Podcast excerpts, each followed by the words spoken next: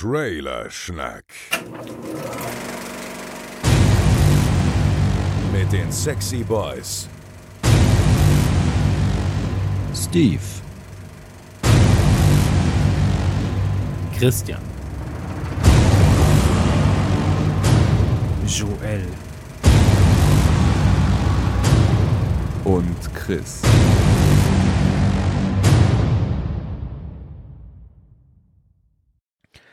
Herzlich willkommen zu Trailerschnack Folge 69. Heute mit 50% weiblicher Beteiligung. Nicht, dass wir jetzt hier vier Frauen hätten, sondern die, die anderen Jungs haben wieder diverse Ausreden äh, spielen lassen, damit sie nicht aufnehmen müssen.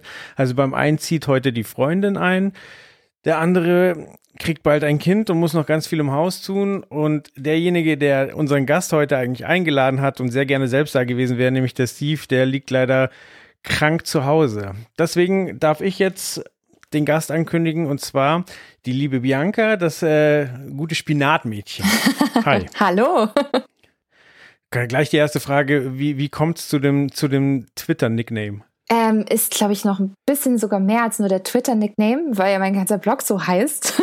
Okay. es war tatsächlich ein äh, Verschreiber meiner äh, einer Freundin von damals und äh, sie hatte sich verschrieben und zwar heißt es auf, auf Spanisch Spinat äh, Espinaca und sie hat statt Bianca, das ist mein, mein richtiger Name, ähm, Binaca geschrieben und äh, so ah. hat sich das alles so ein bisschen verselbstständigt und damals, oder es ist ja heute immer noch so, wenn man sich irgendwie für ein Forum oder so angemeldet hat, dann muss man sich ja immer selber ein Nickname geben. Und ich saß davor und dachte mir, hm, was machst du? Und irgendwie kam es so, Spinat, Spinaka, Spinatmädchen. Ja, machst du Spinatmädchen. Und irgendwie ist der bis heute geblieben. Und ja, deswegen bin ich auch heute noch das äh, Spinatmädchen. Sehr schön. Ja, ich folge dir schon eine Weile und äh, also du bist, glaube ich, die Nummer eins Anlaufstelle, wenn es um Disney-Content geht. Also egal, ob, ähm, ob äh, neu, Meinung zum neuen Film oder äh, Neuigkeiten, was die Freizeitparks angeht. Ähm, da ist man bei dir wirklich immer gut informiert. Äh, wie, kommt's denn? Also, wie bist du dazu gekommen? Also, ich glaube, die Leidenschaft zu Disney gab es schon immer. Das ist ja bei ganz, ganz vielen in unserer Generation gewesen, dass man mit Disney aufgewachsen ist. Man hat die Filme geschaut. Man, einer meiner ersten Kinofilme war tatsächlich Ariel die Meerjungfrau. 1989 war das. Und ähm, ich fand schon immer Freizeitparks ganz, ganz toll. Also auch davor schon Spielplätze und Rutschen und alles, was irgendwie Spaß und Action bringt. Und ähm, ich war mit meiner Mom damals schon im Europapark. Da war ich mhm. drei und das war schon richtig, richtig toll. Und äh, in unserer Generation war ja Anfang der 90er der Disney Club auf ARD ja ein Riesending. Und das war für mich so die absolute Die Hard Sendung. Ne, also die musste ich jeden Samstag gucken und weh, ich war um 16 Uhr nicht nach dem Einkauf pünktlich zu Hause. Das war ganz, ganz wichtig. Und äh, Disney Club war ja auch so die Adresse, wo es alle Neuigkeiten gab und die haben natürlich regelmäßig über das Disneyland Paris äh, berichtet, Baustellenbilder gezeigt und Videos und ich saß davor und dachte mir, boah, es gibt einen Freizeitpark zum Thema Disney mit einem echten Schloss hier in mhm. Europa, das war für mich überhaupt nicht vorstellbar. Und meine Mutter hat das gesehen, dass, dass ich, nee, das Kind kann sich das nicht immer einfach nur im Fernsehen angucken, wir machen das mal. Und dann war ich tatsächlich 92 im Eröffnungsjahr noch im Design Paris und ich weiß noch, es war total heiß und total überfüllt und das Essen muss auch ganz, ganz schrecklich gewesen sein. Meine Mutter erzählt das immer und immer wieder. Ähm, aber das war wirklich so ein, so ein Magic Moment, wo ich mir dachte, boah, das ist richtig klasse. Und dann war ich ein paar Jahre später ja nochmal und äh, irgendwie hat sich das so manifestiert. Also meine Liebe halt zu Themenparks, zu Filmen und ja, Disney vereint sehr, sehr viele Leidenschaften von mir. Also ich mag auch Bühnenshows unglaublich gerne und das, das macht Disney natürlich auch ganz, ganz toll. und deswegen, äh, ja, es gab durchaus tatsächlich eine Phase, wo ich Disney nicht so toll fand. Es war meine Disney-Phase, da habe ich durchaus auch mal einen Klassenkameraden dafür äh, ausgelacht, dass er sich Mulan gerade angeschaut hat. Ja, die mhm. Zeiten gab's. Ähm, aber meine Disney-Liebe ist dann ein paar Jahre später wieder so langsam nach und nach gewachsen und ich habe das Gefühl, jetzt als Erwachsener feiere ich es fast sogar noch ein bisschen mehr ab als damals als Kind. tatsächlich. Okay. Disney hatte ja tatsächlich auch eine schwache Phase. Ja. Und in dem, äh, zu dem Zeitpunkt kam halt dann Pixar total hoch. Mhm, absolut. Aber jetzt ist es ja alles eine große glückliche Familie. Bei mir war tatsächlich auch Ariel der, der erste, den ich im Kino gesehen habe. Mhm. Und ich war dann total schockiert, als ich irgendwann festgestellt habe, dass es da andere Tonspuren gibt, dass das später nochmal nachsynchronisiert Oh, wurde. oh ja, 98 war das. Ganz fies. Ja. Also das ist tatsächlich äh, durch äh, Faultier Chris, der ja auch ein Teil von Trailerschnack ist, der, der hat mich darauf aufmerksam gemacht, weil der hat sich mit seiner damaligen Freundin, ähm, die haben quasi Ariel-Lieder gesungen und haben sich über den, den Text in die Haare bekommen, weil jeder behauptet hat, der andere würde es falsch singen. Und dann durch ein bisschen Recherche haben sie dann festgestellt, verdammt, sie haben beide recht. Nur war die Freundin halt etwas jünger und kannte halt die Version von Ah. 98. Okay, okay. Ja, gut. Aber du bist auch mit 89 aufgewachsen, ne? Ich, genau, ich bin Ja. Baujahr 83 und äh, ja, äh, es war nicht mein allererster Kinofilm, aber es war mein erster Disney-Film Ja. im Kino. Schön, ne? Wenn man davor saß, also ich weiß nicht, wie alt warst du, als du es gesehen hast? Ich war dann sechs. Du hast sechs. Ich war drei oder vier, glaube ich. Ich war drei, ja. Oh, das war Wow. schon ganz schön faszinierend. Das war auch ganz schön aufregend. Ich sag nur Ursula, ne? In dem Ja. Alter, hu, hu, hu. Äh, ich muss sagen, mein, deine Liebe für Themeparks äh, kann ich nachvollziehen, aber konnte ich halt nicht in so jungen Jahren erleben. Ich das ist tatsächlich 2016 war ich das erste Mal in den USA und äh, meine, meine Frau und ich haben halt gesagt, so ja, wir müssen unbedingt dann in, in Disney World und also wir waren auch in Los Angeles, aber wir haben gesagt, nein, wir gehen in das Disneyland, wo auch die Backstreet Boys waren. So, das war uns wichtig. Ja. Weil die Backstreet Boys ja auch aus Orlando kommen, beziehungsweise in Orlando gegründet worden sind, ne? So ist es, genau. Und die haben ja da in Disney World gearbeitet. Und dann haben wir gesagt, Oh. okay, dann müssen wir dahin. Und äh, da gibt's ja auch so eine, ähm, also ich weiß gar nicht mehr, was das für ein, für ein Ride war, aber ich glaube, man fährt da so und es war ganz dunkel und da tritt auch Ursula auf. Also es war so, so ein bisschen Ariel Theaterstück fast schon. Ah, äh, ja, natürlich. The, Schön gemacht. The Voyage of the Little Mermaid in den Hollywood Studios ist das. So eine kleine Musical-Show mit, mit ein bisschen Lasereffekten und, Genau. und immer mal wieder die Kinoszenen drin. Das ist schön. Klein, aber sehr, Ja. sehr fein. Gefällt mir auch gut, ja. Und mittlerweile gibt's ja dort sogar einen richtigen Ariel Dark Ride, also eine ganze Themenfahrt zum Durchfahren. Auch Okay. mit einem richtig geilen Ursula Animatronic. Also wenn man noch technisch ein bisschen begeistert ist, klasse. Die ganzen Bewegungen, wie flüssig das aussieht, finde ich super. Gefällt mir echt gut.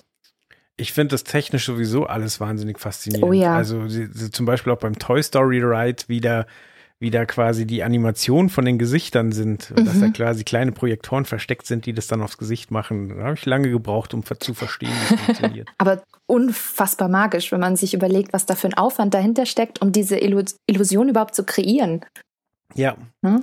Ja, also generell war das alles wahnsinnig beeindruckend. Ähm, wir, wir hatten uns ein Airbnb in der Nähe gesucht und äh, da, das war eine Mutter von drei Kindern und die hatte früher auch in Disney World gearbeitet und hat uns halt dann auch erzählt, so dass es da für die Mitarbeiter Wege unter dem Schloss gibt.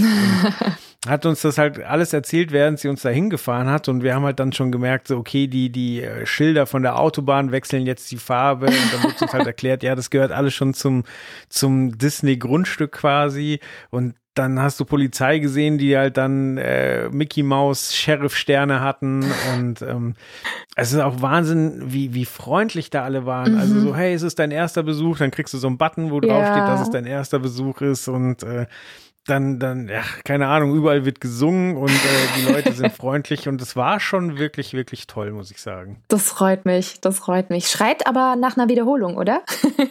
Ja, gerade jetzt, wo das äh, neue Star Wars Land aufgemacht hat, Ja. möchte ich unbedingt wieder hin. Galaxy's Edge, ne? Oder, oder du machst äh, Kalifornien, weil dort ist es ja letztendlich auch. Dann erlebst du auch was Neues. Das stimmt, ja. Äh, tatsächlich habe ich einen großen Fehler gemacht, äh, nämlich wir waren ähm, zwei, drei Tage vorher waren wir in den Universal Studios, das war in Los Angeles. Mhm. Und ähm, da, da fand ich auch alles wahnsinnig cool, vor allem die Rides mit den, auch mit den 3D-Brillen, was ja in Disney, Disneyland auch teilweise so ist. Aber also es war alles so wahnsinnig beeindruckend und dann war halt das erste, was wir in Disneyland gemacht haben, rein und an die erste Schlange anstellen, äh, die, die wir gesehen haben. Und dann haben dann 40 Minuten gewartet und wussten gar nicht, was uns erwartet. Und letztlich sind wir dann in den Raum geführt worden und äh, durften ein Foto mit Mickey Mouse machen. Ach. Und dann haben wir uns erstmal so angeguckt, so, was? Deswegen sind wir jetzt 40 Minuten angestanden. Verdammt, wir müssen uns informieren, wofür wir uns anstellen, weil aber ich mag die Fotos heute sehr, weil es eine schöne Erinnerung ist, halt mit äh, Mickey Mouse und Minnie Mouse und du siehst so das entgeistert in unseren Gesichtern, weil wir gerade so, okay, wir haben eine Stunde verbraucht für dieses Foto. Aber es ist eine schöne Erinnerung. Zeigt aber auch, wie wichtig Planung ist bei Disney Parks, egal wo. Ja. nee, aber ein Foto mit Mickey ist doch, ist doch auch nett. Ja, und ich mag die Geschichte auch. Und ich wusste noch, als kleiner Junge war für, für Disneyland Paris war immer ähm, Fernsehwerbung mit diesem, mit diesem Ride, wo du zum Mond geschossen wirst. Space Mountain, ja. Space Mountain, genau. Einmal Space Mountain erleben. Also das hatte ich noch so im Kopf und habe zu, hab zu Dana gesagt, ja, ich muss das unbedingt machen. So, ich weiß nicht, ob es toll ist, aber ich muss diese Werbung aus meinem Kopf kriegen. Space Mountain erleben. Ja, aktuell ist es ja sogar als Star Wars-Fan auch noch gebrandet und thematisiert. Es ist ja aktuell der Hyper Space Mountain sogar in Paris. Mhm. Das heißt auch mit Star Wars Soundtrack und Effekten und X-Wings und äh, ja, ziemlich, ziemlich nett gemacht, wobei ich mir habe sagen lassen, die, dass die Ursprungsversion von Space Mountain deutlich besser war. Die bin ich aber damals nicht gefahren, weil ich noch zu klein war und in dem Alter war ich noch der absolute notorische Schisser vor dem Herrn. Echt, ich bin keine Achterbahn gefahren. Das hat sich dann irgendwann mal mit 13 geändert. Ähm, aber die damalige Version soll ganz, ganz toll gewesen sein. Also so richtig mit Steampunk-Flair und Jules Verne und Reise zum Mond. Du wirst richtig abgeschossen. Es ja. muss wohl richtig, richtig toll gewesen sein. Aber Hyperspace Mountain macht bestimmt auch Spaß. Also Glaube ich auch. Mhm. Ja, so Teile von, also es gab ja schon einen, einen Disney-Teil, während wir da waren. Also es gab eine Parade mit, ähm, mit ganz vielen Sturmtruppen und so weiter und ein riesiger AT-AT stand da, wo du quasi in den Ride reingegangen bist, bist du unter dem AT-AT durchgegangen und ähm, der, der Ride an sich war auch total cool. Der war halt auch mit 3D-Brillen und du fliegst dann so und dann irgendwann kommt Darth Vader unten äh, und, und hält dich mit seinem Machtgriff fest und zieht dich durch die Gegend. Also das hat wahnsinnig Spaß gemacht. Ja, Status ist super. Status ist echt klasse. Und das Tolle ist, wenn du mal nach Paris gehen solltest, dort haben wir die Version mittlerweile auch. Das ist schon ah. echt nett. Nur leider auf Französisch.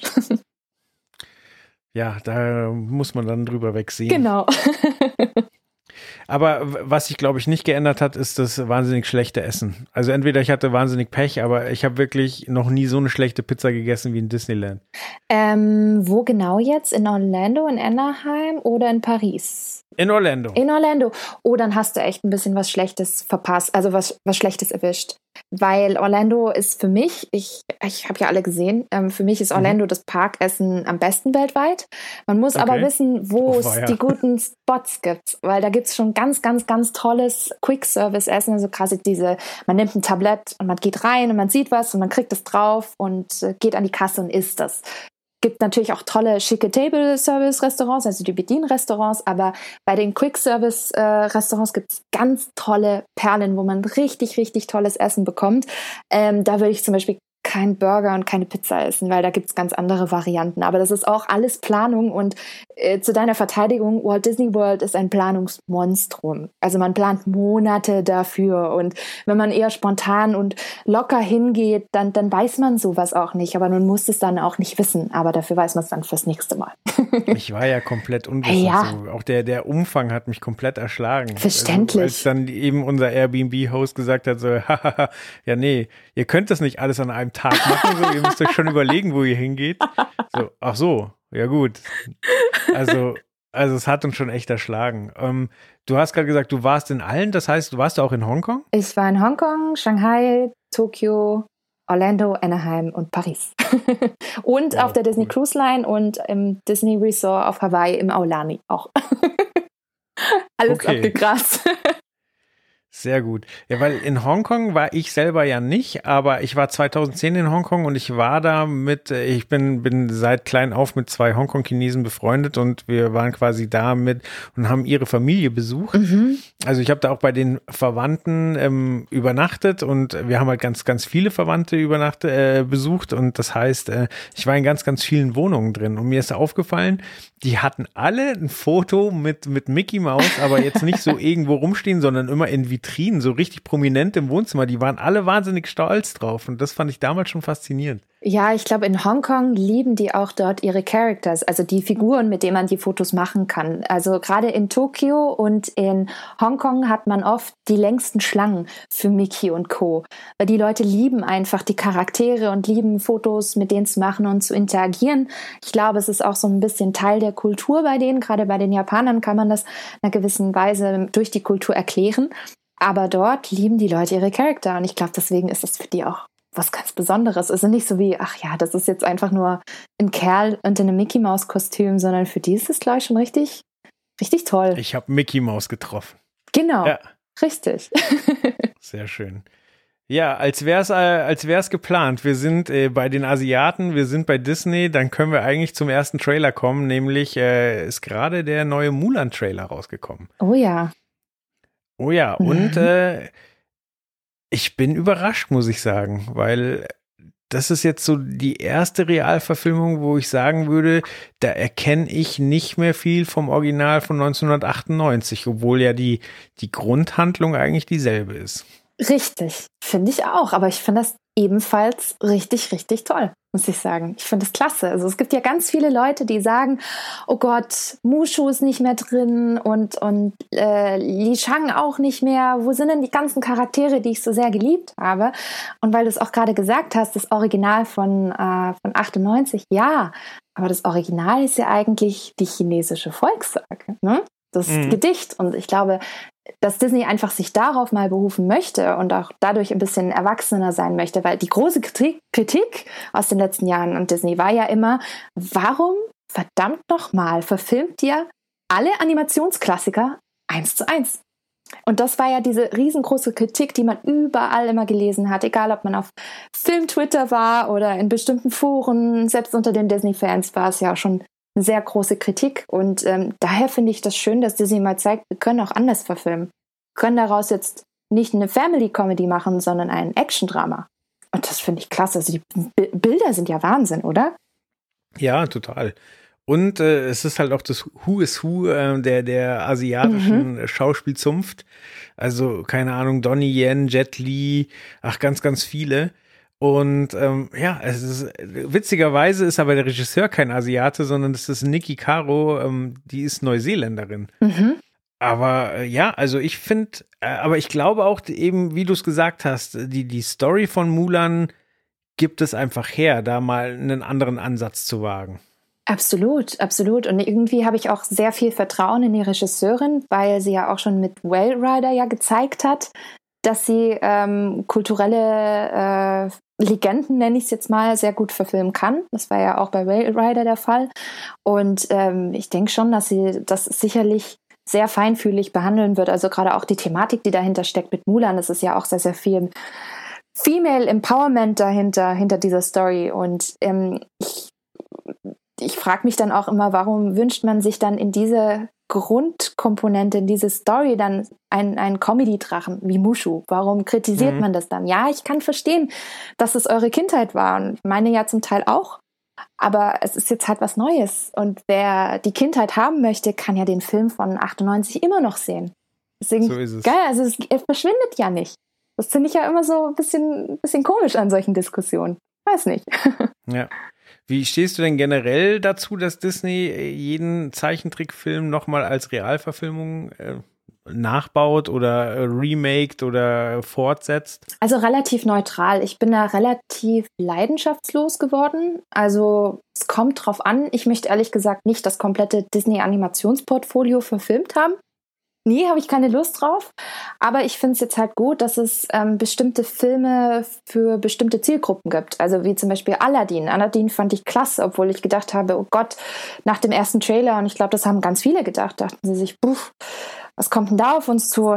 Kann es wirklich was? Und Aladdin sprach halt eher so ein bisschen die, die Fantasy-Märchen, Animations- und Musical-Liebhaber an, während jetzt Mulan zum Beispiel mehr auf die Erwachsenen geht, mehr auf die Leute, die jetzt nicht unbedingt das, äh, die typischen Disney-Musical-Filme mögen. Und ähm, solange Disney jetzt langsam in eine Richtung geht, ähm, dem Ganzen eine Rechtfertigung zu geben, warum man sowas denn neu verfilmt, indem man vielleicht einen neuen Ansatz wagt, dann ist es in Ordnung. Aber ich äh, fände es doch ein bisschen ermüdend, wenn ich wüsste, Disney würde jetzt jeden Animationsfilm gleich behandeln und gleich eins zu eins umsetzen. Das ja. ist ja langweilig. Also dann braucht man es auch nicht real verfilmen. Also deswegen bin ich auch skeptisch ein bisschen bei König der Löwen, muss ich gestehen. Ah, ich bin, ich bin gespannt. Vielleicht ist es auch toll. Ich weiß es nicht. Aber wir werden sehen. Der ja auch diese Woche startet. Genau. Ich habe, ich glaube, heute war die Pressevorführung, aber ich konnte nicht. Beziehungsweise, nee, startet er nicht nächste Woche? Nächste Woche startet er am Mittwoch, soweit ich weiß. Der ist, ah, okay. glaube ich, gar nicht diese Woche dran. Nächste Woche Mittwoch. Okay, er startet auf jeden Fall in Kürze. Oder ich, ich, ich mache jetzt den Schnitt einfach so langsam, dass es diese Woche ist. Mach das. Nein, nein. Ähm, ja, also bei, bei König der Löwen, einerseits hat mich der Trailer beeindruckt, weil es halt wirklich so, du, du hast ihn gesehen und wusstest genau, wie die Szene eigentlich aussieht in, im Zeichentrickfilm. Andererseits, ähm, ja, sieht's halt aus wie eine 1 zu 1 Kopie. Und äh, also ich finde die Besetzung wahnsinnig cool. Mhm. Äh, hier äh, Donald Glover ist dabei, Beyoncé ist dabei, Großartig. sind schon äh, Seth Rogen ähm, sind schon schon coole Namen und ich glaube auch, dass sie das toll machen, aber ja, ich, ich weiß es nicht. Wie fandest du Jungle Book? Ganz schwer zu sagen. Also mir hat er eigentlich, mir hat er gut gefallen. Mhm. Nur vergisst man halt eigentlich den ganzen Film über nicht, dass das keine echten Tiere sind. Mhm. Also mir ist das die ganze Zeit bewusst gewesen. Mhm.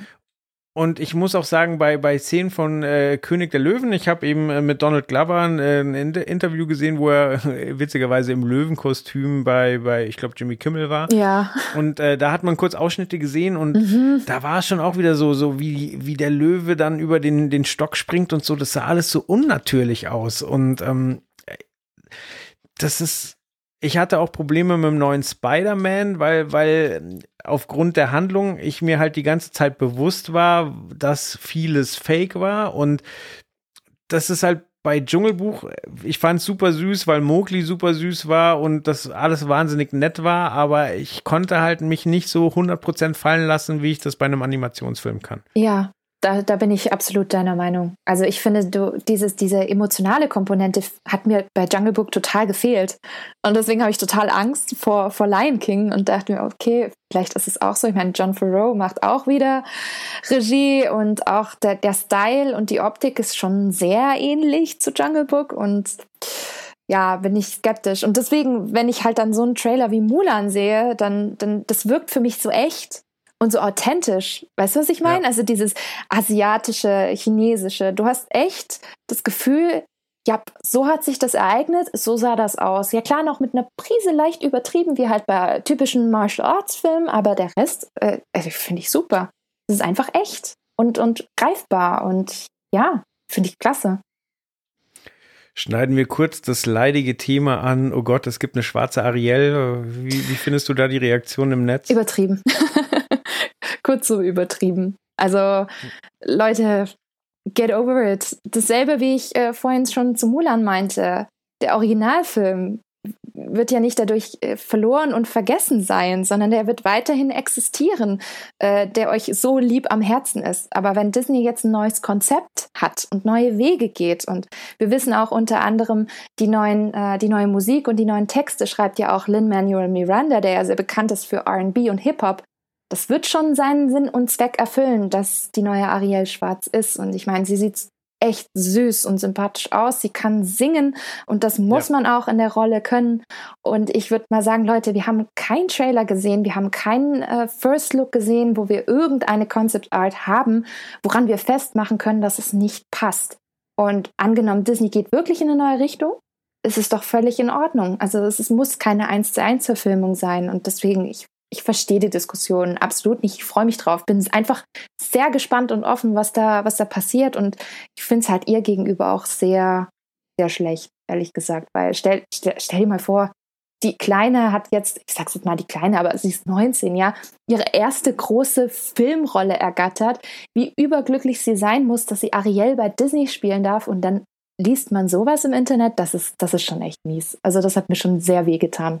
Ja, es passiert ja leider Gottes immer, immer mhm. häufiger. Also hier bei, bei Star Wars, beim, beim achten Teil, hat ja die, ähm, die, die asiatische Schauspielerin, die hat ihr Social Media abgestellt, weil, weil sie so viel Häme bekommen hat, nur weil, weil ihr Charakter vielleicht nicht so reagiert hat, wie viele Fans das gerne gehabt hätten. Das finde ich so traurig. Ich mag sowas nicht. Ich bin immer viel zu empathisch. Wir wollen unsere heile Disney-Welt. Ja, Alle sollen nett sein zueinander. Genau. Und deswegen verstehe ich es erst, erst recht nicht, weil es sind ja Disney-Fans. So Leute, Disney steht doch auch für, für Offenheit und, und auch sogar mittlerweile sehr stark für Toleranz. Und auch Ariel in der Vergangenheit, es gab sie auch als Bühnenmusical, da war König Triton ein Schwarzer, da war Ariel auch mal in manchen Produktionen von einer Asiatin gespielt. Da gab es keinen Aufschrei. Aber jetzt plötzlich, weil es dieser Film ist, ach, verstehe ich nicht. Ja. Ich hätte ja gern Jason Momoa mit weißen Strähnen als Triton. Uh, ja, kann ich mir gut vorstellen. Oder, oder Idris Elba. auch nicht schlecht, ja. ja. Ja, mal gucken, wen sie auswählen. Ich bin auch gespannt, wer Sebastian spricht. Oh ja, ich auch. Naja, ähm, äh, okay, als, als letzte Frage noch so, gibt es noch einen Film, den du gern, also einen Disney-Film, den du gern als Realverfilmung sehen würdest? Und gibt es einen, wo du darum bittest, dass sie das doch bitte lassen sollen? Uh, also ich äh, finde es toll, dass der Glöckner von Notre Dame äh, verfilmt wird. Der wird schon verfilmt, also wurde schon mhm. äh, angekündigt und das finde ich ziemlich klasse, weil äh, von dem Stoff hätte ich mir schon, schon lange eine neue äh, Verfilmung irgendwie gewünscht. Aber ansonsten spontan Realverfilmung, also bitte nichts, wo viele Tiere drin vorkommen. Weil, ich, meine ja. Wahl wäre Robin Hood gewesen. Bitte Echt? nicht verfilmen. okay. Ja, es ist vielleicht mein Lieblings-Disney-Film. Also wenn wir die Pixar-Filme jetzt mal außen vor lassen, ja? ist äh, Robin Hood mein, mein ähm, absoluter Lieblings-Disney-Film. Dicht gefolgt von äh, Die Hexe und der Zauberer, von dem ich aber sagen würde, wenn das komplett abgedreht gemacht wird, dann würde ich mir das auch in Realverfilmung angucken. Also Hexe und der Zauberer, äh, Sword in the Stone, das kommt ja sogar auf Disney Plus. Das wird ja sogar. Als Realverfilmung? Ja, das wird sogar kommen. Das ist schon okay. relativ fix, aber halt eher, glaube ich, als Low Budget. Also Low Budget im Sinne von, es ist halt wirklich auf Disney Plus Budgetniveau und nicht auf mhm. Blockbuster-Kinoniveau. Aber es wird, soweit ich das mitbekommen habe, verfilmt. Genau. Aber das kann ich mir ganz gut vorstellen. Ja, ich auch. Also wie gesagt, es ja? muss halt ein bisschen überdreht und hektisch sein ja. und trotzdem halt charmant. Dann, dann ist mir auch egal, wie viel Geld das kostet und ob das teuer aussieht. Das muss einfach ein bisschen verrückt sein. Ja, ich denke auch, ich denke auch, das kann man auch so ein bisschen äh, klein halten und trotzdem ziemlich gut machen. Gerade der, dieser Film, weil der ja selber so eine kleine äh, Underdog-Perle ist, finde ich. Also es ist jetzt nicht so der Film, wo jeder sagt, das ist mein absoluter Lieblings-Disney-Film, aber die Filme sind ja letztendlich auch ziemlich cool, finde ich. Wie Bernhard und Bianca, finde ich auch ganz toll. Ist auch oh ja. einer meiner Lieblinge ich den echt abgöttisch liebe. Also der ist so cool und viele mögen den gar nicht und kennen den auch gar nicht. Ich kenne so viele Freunde, die mögen Disney und haben noch nie Bernhard und Bianca gesehen. Aber Gott, ich liebe es. Aber bitte nicht Bernhard und Bianca verfilmen. Nein, das will ich nicht. oh, oh, ja. ja, und dann den zweiten Teil im Känguruland. Oh Gott. ja, genau. Den habe ich im Kino gesehen auch. Ich wieder. auch. Und da war damals im Disney Club war die deutsche Sängerin da, die noch ganz jung war. Gwen, ja, natürlich. Ich habe eine Kassette von ihr gehabt damals. Oh, was war ich stolz. Oh. Mhm. Mhm. Ja, Hörspiele waren ja generell ein Thema. Oh, ja. Es ist auch eine hohe Kunst, das quasi auf ein Hörspiellänge ähm, zurechtzuschneiden und dann quasi der, der Erzähler, der die einzelnen Szenen miteinander verbindet. So, aber so haben wir halt damals, also auch zurück in die Zukunft zum Beispiel, konnte ich mitsprechen, weil ich halt äh, klar habe ich den Film gesehen, aber ich habe vor allen Dingen mit meiner Schwester das Hörspiel hoch und runter. Boah, cool. Ich hatte kein Hörspiel von Zurück in die Zukunft. Aber dafür alle Disney-Hörspiele. aber das stelle ich mir ziemlich cool vor. Ja, und das ist irgendwie so eine Kunst, die so, also entweder bin ich zu alt geworden und krieg's nicht mehr mit, aber ich habe so das Gefühl, das ist so ein bisschen eine Kunst oder eine Art der Zweitverwertung, die so ein bisschen untergegangen ist. Ja, ich glaube auch, aber ich, ich fand das früher total toll. Also wie beruhigend das war. Ich glaube, dafür gibt es jetzt heute bei Erwachsenen entweder noch die drei Fragezeichen oder eben Podcasts. Also für mich ist es schon eine ähnliche Funktion wie damals, wenn ich auf dem Kinderzimmerboden saß und gespielt habe und nebenher lief ein Hörspiel. Es ist eigentlich ähnlich. Heute räume ich auf und höre nebenher drei Fragezeichen oder einen Podcast oder lass auf, was auf Netflix nebenher laufen. Aber es ist doch ein ähnliches Prinzip, oder? Voll. Es gibt eine Benjamin Blümchen-Folge, Benjamin Blümchen als Jäger, die habe ich bis heute nicht einmal zu Ende gehört, weil ich immer auf Seite 1 schon eingeschlafen bin. Nein, echt? Mhm. Dann wäre das jetzt aber wirklich mal so eine Mission, so eine absolute Challenge. Mal spätestens im Erwachsenenalter sich diese Folge anzuhören. Das stimmt, ja. Und äh, es ist auch interessant, äh, äh, also auf langen Autofahrten, wenn wir so in Urlaub fahren oder so, dann hören wir auch immer ganz viel drei Fragezeichen und, und TKKG. Aber TKKG kann man sich eigentlich unironisch gar nicht anhören. Das Nee. ist ganz furchtbar. Ja, ich hatte es lustig. Ich hatte es erst mit einer Freundin darüber, wie politisch inkorrekt TKKG eigentlich ist. Aus Ja, ist Wahnsinn. Boah, unglaublich. Also immer wird der Dicke gemobbt, äh, die Frau muss nach Hause gehen, wenn es brenzlig Genau. wird. Ähm, Obdachlose. viele der Konflikte werden einfach mit Gewalt geregelt. Genau, da werden Obdachlose und Punks verkloppt, einfach so aus heiterem Himmel, Ausländer beschimpft. Ja, kann man halt machen. Ja. Der Tarzan halt, ne? Kloppt halt Ja, alle ja nieder. nee, Tarzan heißt da, ich, ich habe dann, äh, der heißt ja, Ja. irgendwann nicht mehr Tarzan, weil sie die Rechte an dem Namen gar nicht hat. Unfassbar, oder? Ja, äh, wie heißt er? Das ist auch so dumm. Peter Carsten, genannt Tim. Äh, Ja, warum?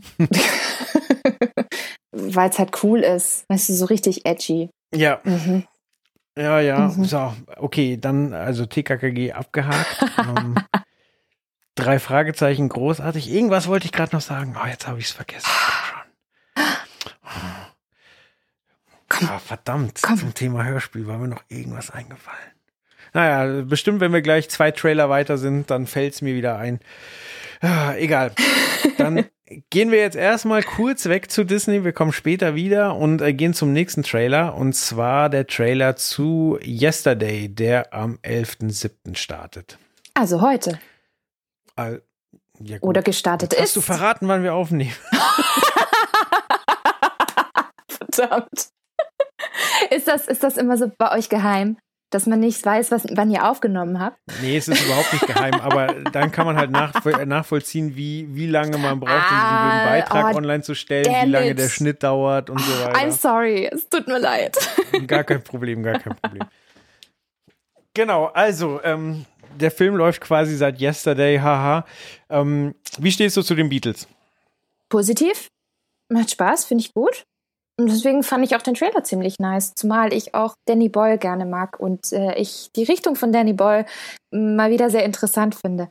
Find, also hat mir sehr, sehr gut gefallen. Irgendwie so, so ein Feel-Good-Movie, vermute ich mal. Also ich will den Film unbedingt anschauen, aber der Trailer hat mich dafür ganz schön angefixt, muss ich sagen. Unterschreibe ich komplett. Ja. Also, ich, ich mag Danny Boyle auch. Ähm, nicht nur wegen Slumdog Millionär, Oh ja. auch Trainspotting, ach, ganz, ganz viele seiner Filme. Und ich Mhm. war wahnsinnig traurig, als ich gehört habe, dass er James Bond hingeschmissen hat, weil ich glaube, er hätte dem Franchise richtig gut getan. Ja, glaube ich auch.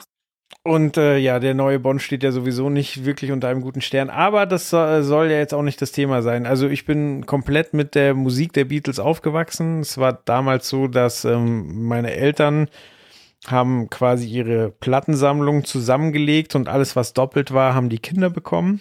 Und naja, nachdem jeder Beatles-Alben hatte, äh, hatte ich halt dann auch mehr oder weniger alle Beatles-Alben zusammen und habe das wirklich wahnsinnig viel gehört. Und ähm, also ich bin wirklich damit aufgewachsen. Und Mhm. ich liebe die Songs. Ich liebe tatsächlich auch die Beatles-Filme. Ich weiß nicht, ob du die gesehen hast. Ähm, Nee, leider Also- nicht. das ist, ich weiß, hast du den Spice Girls-Film gesehen? Ja, aber es ist schon Ewigkeiten her. Okay, weil ich finde, äh, man merkt im Spice Girls-Film schon sehr die, die Beatles-Inspiration an. ja, Also, wirklich? Ja, ja, also es sind ein paar Gags, äh, zum Beispiel in dem, in dem äh, Spice World Film ist es ja so, dass sie in den Tourbus gehen und der ist von innen einfach so enorm groß. So, also drin ist es wie ein Haus und außen ist es halt einfach nur ein Tourbus. So. Und das ist halt zum Beispiel auch ein Gag, äh, den die, den die Beatles da schon benutzt haben. So, du siehst ja halt so in, jeder an seine eigene Haustür gehen und dann siehst du halt so ein älteres ähm, Paar, die dann sagt, ach, die, die sind so bescheiden geblieben und dann kommen sie halt rein und hatten halt nur vier Haustüren, aber es ist halt ein riesen Loft und alles voller Luxus und äh, also der Gag ist schon sehr ähnlich. Und äh, also der erste ist noch schwarz-weiß, A Hard Day's Night. Ähm, ja, da wird quasi so der Touralltag begleitet. Ähm, und äh, aber Pauls Onkel taucht auf oder Opa, ich weiß gar nicht, der dann gefälschte Autogramme verkauft und so weiter. Das ist, das ist nett. Und die Musik ist halt schön eingebunden. Und der zweite ist dann tatsächlich, also hat den tollen deutschen Namen Hihi Hilfe, also basiert halt auf Help. Und ähm, Hihi da geht es darum, ja, Hihi Hilfe. Oh, oh Und Gott. da geht es darum, dass äh, Ringo einen Ring bekommt äh, mit einem riesigen Diamanten und wer diesen Ring dreh, äh, trägt, der wird allerdings von irgendeinem indischen Kult, soll der geopfert werden. Und von da an versucht er den Ring wieder loszuwerden. Und also der ist total wüst, aber also vielleicht ist er auch schlecht gealtert, aber ich habe ihn wahnsinnig positiv in Erinnerung. Das sind einfach Filme, die Spaß machen und auch die Beatles wahnsinnig sympathisch wirken lassen. Mhm, mhm. Okay, muss ich mir auf jeden Fall dann mal anschauen. Klingt Ja, zumindest also so. ist, glaube ich, eine, eine Perle. Okay. Genau, und Yesterday ähm, basiert ja jetzt quasi auf der Idee, dass, ähm, also man sieht es ja auch im Trailer, so es gibt einen Stromausfall, gleichzeitig hat unser Hauptdarsteller Jack einen Unfall und als er wieder ähm, wach ist, hat die ganze Welt die Beatles und ihre Musik vergessen. Und so kommt es dann, da er sich an alles noch erinnern kann, dass er dann mit den Songs berühmt wird. Eine nette Idee. Total nette Idee. Also so dieses typische, ich äh, behaupte was, beziehungsweise komme aus Versehen in eine Situation und äh, verspinne mich dadurch in immer mehr Ausreden und Lügen und irgendwann mal gefährde ich das Wohl aller um mich herum. Ich meine, dieses Prinzip hat man ja schon in sehr, sehr vielen Filmen gesehen in der Vergangenheit. Aber ich finde die Art und Weise, zumindest im Trailer, wie man das sieht, wie, wie Danny Boyle damit spielt, finde ich schon echt nett. Also ich glaube, das wird so ein richtiger Film, da gehst du rein, da hast du Spaß, da leidest du mit, da freust du dich mit und du gehst raus und fühlst dich gut. Das ist zumindest meine Erwartung. Ich hoffe, dass es so ist. Also ich will ihn auch unbedingt im, im Kino sehen. Ähm, aber ja, das sieht super aus. Irgendwie habe ich mich äh, schon lange auf so eine Art von Film gefreut. Hatte ich mal wieder Lust. So schön, dass gerade ausgerechnet Danny Boyle so einen Film bringt. Ja. Ja, er hat so ein bisschen was Zauberhaftes. Also Ja. ich habe so ganz klar Amelie-Vibes gefühlt. Ja, ehrlich? Ja, also äh, weil er, wie gesagt, das Wort ist schon richtig zauberhaft. Ich fand den einfach zauberhaft und äh, da gibt's ganz, ganz fil selten Filme, wo das funktioniert und ich finde bei Wunderbare Welt der Amelie hat das komplett funktioniert Mhm. und äh, ja, ich hatte, widersprichst du mir? Nee, nicht unbedingt. Aber ich habe mich äh, gefragt, äh, wie und warum und weshalb. Also welche, welche Parts im Trailer äh, dich auf die Idee gebracht haben mit, der, mit dem Vergleich zu Amelie. Ja, erstmal natürlich die wundervolle Musik. Ja, also okay. der, der Soundtrack von Amelie ist wahnsinnig toll Mhm. und, und ähm, die Musik von den Beatles ist halt auch irgendwie so ein bisschen zauberhaft und äh, die ist da schön interpretiert und auch, ähm, keine Ahnung, auch so Cameos wie Ed Sheeran, die sich selber spielen, so mit einem Augenzwinkern oder so, das hat alles, das hatte so eine Leichtigkeit, so. Also du hast da natürlich vollkommen recht, ähm, die Geschichte wurde so oder so ähnlich schon erzählt, also meistens ist es ja dann irgendwie ähm, ein Autor, keine Ahnung, findet ein altes Manuskript von, von seinem Opa oder seiner Oma und tut dann so, als wäre es seins, wird dann plötzlich weltberühmt und äh, kommt dann in Schwierigkeiten, wenn es dann irgendwann um die Fortsetzung geht. Aber hier ist es jetzt auch so und dann, keine Ahnung, für uns sind die Songs halt so greifbar und wenn dann Mhm. Ed Sheeran vorschlägt, man soll doch Hey Dude Hey singen Dude. statt Hey Jude und ähm, keine Ahnung, äh, ich habe mich kurz dabei ertappt, wie ich überlegt habe, so ob denn Beatles-Songs heute wirklich so erfolgreich wären, wenn es keiner kennt. Aber habe den Gedanken dann ganz schnell weggewischt, weil es ist mir egal. Ich, ich kauf's einfach, dass es so wäre und äh, genieße, was da passiert. Und also ich denke auch, dass ich den Film unbedingt im Kino sehen will. Ich bin gespannt. Also ich freue mich sehr drauf. Hoffentlich schaffe ich es irgendwie nächste Woche oder so. Weiß ich nicht. Aber hätte ich schon Bock, mal wieder einfach im Kino so einen netten Film auch wieder zu sehen. Nicht immer dieses, ja, ich mag Blockbuster-Kino, aber ich mag auch einfach einen netten, gemütlichen Feel-Good-Movie, den ich einfach für mich im Kino sehe und nicht zu Hause irgendwie Sonntagnachmittags im Fernsehen oder so oder auf Netflix. Ich finde, solche Filme im Kino zu sehen sind auch eine schöne Abwechslung.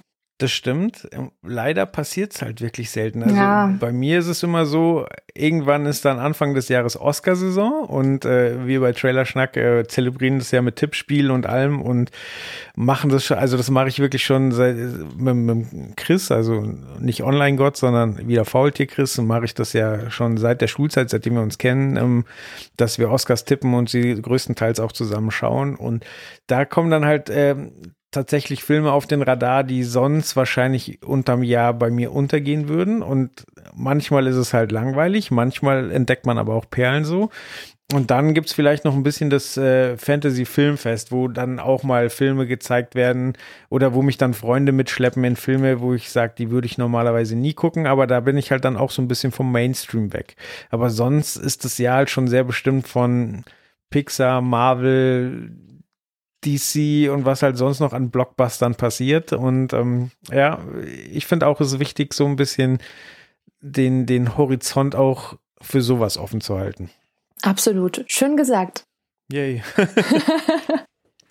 Was wären denn noch Bands, mit denen man so, so eine Idee umsetzen könnte? Ähm, ich hätte jetzt gesagt, aber, aber das gibt's ja schon so ein bisschen mit Mama Mia. Queen kam jetzt irgendwie auch schon raus. Uh, weiß Elton ich jetzt John nicht. kam gerade auch raus. Elton John ist auch da, genau. Hm, Ja, ist echt schwer. schwierig. Ich sag mal, mit den Rolling Stones wird es wahrscheinlich nicht funktionieren. Hm. Äh, Ohne der Band jetzt zu nahe treten zu wollen.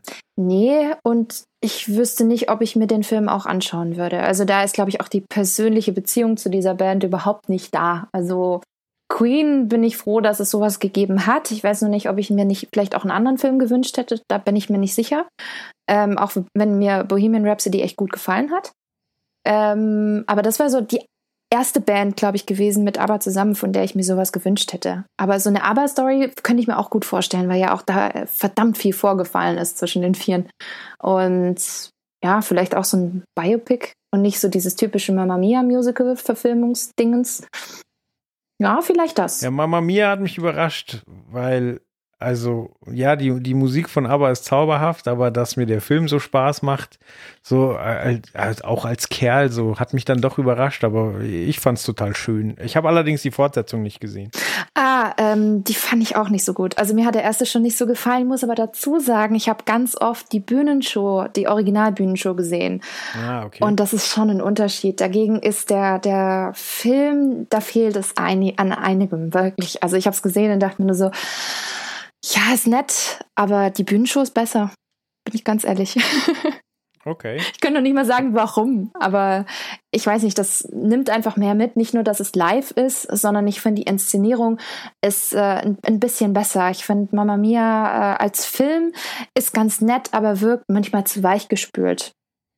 Klingt Mhm. total komisch. Ja, aber das ist wahrscheinlich auch einfach mit, mit welcher Ausgangserwartung man an sowas Ja. rangeht. So, du hattest eben einfach eine Vorlage, wo du gesagt hast, okay, das müssen sie mindestens erreichen. Und bei mir war halt so, ich glaube nicht, dass mir der Film gefällt. Oh, er der gefällt mir doch. Ja, das stimmt. Das stimmt. Da bist du einfach mit niedriger Erwartung rangegangen und bam, war doch gut. Ja. Ja. Ja, Erwartungen sind eh immer so ein Thema. Also Mhm. bei, bei Star Wars 8 war die Erwartung riesig und äh, wurde ja für viele nicht erfüllt. Und jetzt bei 9 ist es so, ah, bitte bringt's einfach gut zu Ende, dann bin ich schon happy. Ja, das stimmt. Immer diese Erwartungen. Ja, fürchterlich. Fürchterlich. Ähm, wir hatten gerade schon Ed Sheeran kurz angesprochen, der einen netten Cameo hat in, in Yesterday. Ähm, ich habe noch in der Besetzungsliste gesehen, dass ähm, Michael Kiwanuka mitspielt, ähm, der ein wahnsinnig geiles Album rausgebracht hat, was ähm, ja, ich äh, jedem gerne mal ans Herz legen würde. Das letzte, ich glaube, es ist sein letztes Album. Da sind wirklich ein paar, ein paar zauberhafte Songs drauf. Schöne Werbung. ja, und nichts kriege ich dafür. Mensch. Frechheit. Mensch. Plattenbosse, hört ihr zu? Habt ihr das gehört? Also, belohnt den Genau, Mann. Samples. Ähm, okay, also ähm, wir halten fest, äh, wir sind beide daran interessiert, den, den äh, Film im Kino zu sehen. Ja. Können das ab dem 11.07. tun, wann auch immer das ist. Hm.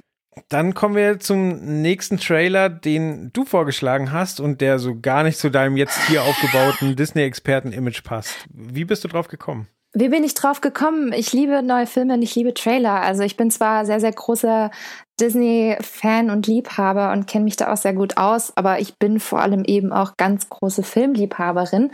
Und das, äh, ja, dazu gehören auch verschiedene Genres. Und äh, die, da schaue ich wirklich alles, was interessant ist und was irgendwie spannend ist von den Charakteren, von der Inszenierung, von der Dramaturgie. Ja, und da gibt's ja dieses schöne Produktionslabel A24, die ja in den letzten Jahren ziemlich, ziemlich spannende und interessante Filme herausgebracht haben. Ja, und die bringen jetzt demnächst auch nämlich einen neuen Film raus. Nämlich Ja, jetzt ist die Frage, wie spricht man es aus, aber das, äh, dafür ist dieser Podcast hier bekannt, dass hier gerne mal was falsch ausgesprochen wird. Äh, heißt der Midsommar Midsommar. oder Midsommer? Midsommar, Midsommar. hätte ich jetzt gesagt. Aber ich weiß das es ist nicht. schwedisch. Ja, Midsommar. Midsommar. Midsommar. Ja, könnte, könnte tatsächlich ein- eine Eckbank von Ikea sein. Ist es aber nicht. Ist es nicht. Ist Ist, es äh, nicht. ein, ein Film, ähm, der, wie gesagt, in Schweden spielt. Es geht um ein äh, Festival, ja, eine Feierlichkeit äh, zur Sommersonnenwende. Ähm, und im Trailer wird auch mal kurz erwähnt, dass was da passiert, nur alle 90 Jahre passieren kann. Und äh, so ein klassisches, ich würde sagen, erstmal Roadtrip-Feeling, so ja, wir fahren nach Schweden und äh, da gibt's dieses Festival, was was ganz, ganz toll ist. Und ähm, ja, dann wirst du da auch tatsächlich erstmal in so eine Welt reingezogen, so alle tragen weiß und Blumen und tanzen und äh, sind positiv und da wird man, finde ich, als Zuschauer ab dem Punkt schon misstrauisch. Oder, oder habe ich einfach so ein kaputtes Weltbild? Hat sich da bei dir auch schon das Gefühl eingestellt, okay, das kann nicht gut gehen? Ja, aber weil diese Parallelen zu, zu Filmen wie Wicker Man bei mir schon extrem geklingelt haben. Also, als ich das gesehen habe, dachte ich mir, oh, okay, wir kennen das schon.